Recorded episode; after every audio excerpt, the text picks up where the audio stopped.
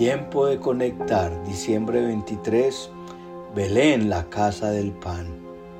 Pero tú, Belén Efrata, pequeña para estar entre las familias de Judá, de ti saldrá el que será Señor en Israel, y sus salidas son desde el principio, desde los días de la eternidad. El pueblo de Belén está lleno de historia, pues fue entre otras razones de donde era oriundo el rey David y se conocía como la ciudad de David y fue el lugar escogido para el nacimiento de Jesús, nuestro Salvador.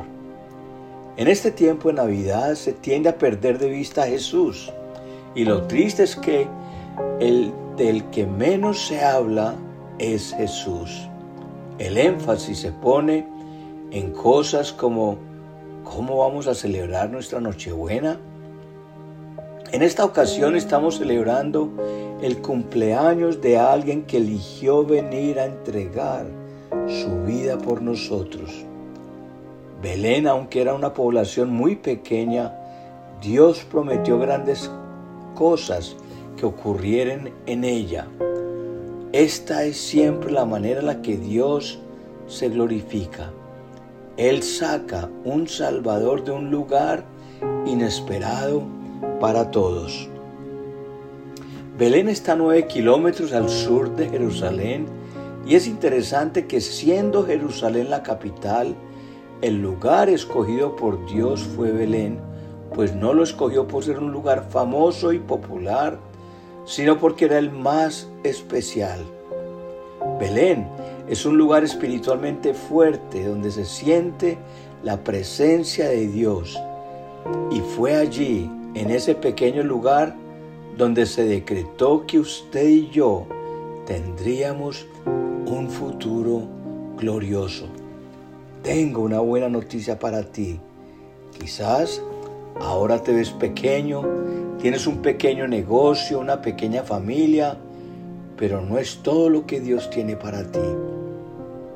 Algunos dirán, es que no tengo el destello, el brillo, la estrella con la que otros nacen, ni el gran apellido.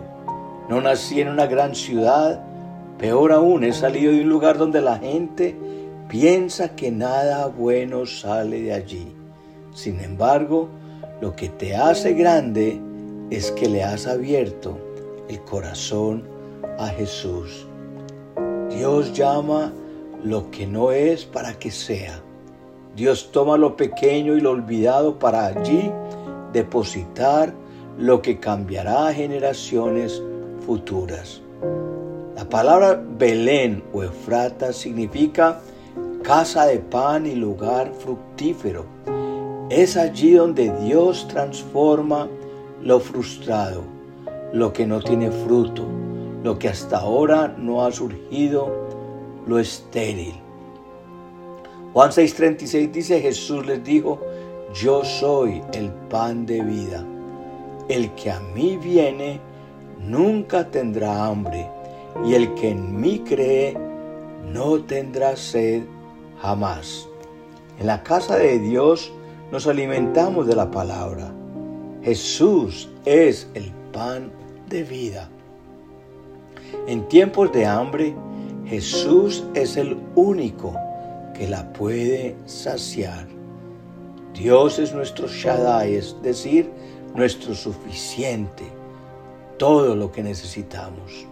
El Salmo 107.9 dice, porque sacia al alma menesterosa y llena de bien al alma hambrienta.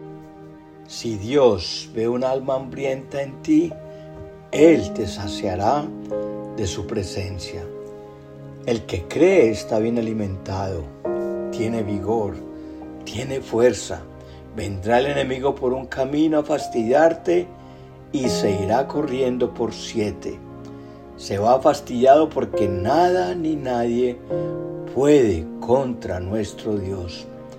Hoy Dios quiere traer un Belén a tu vida.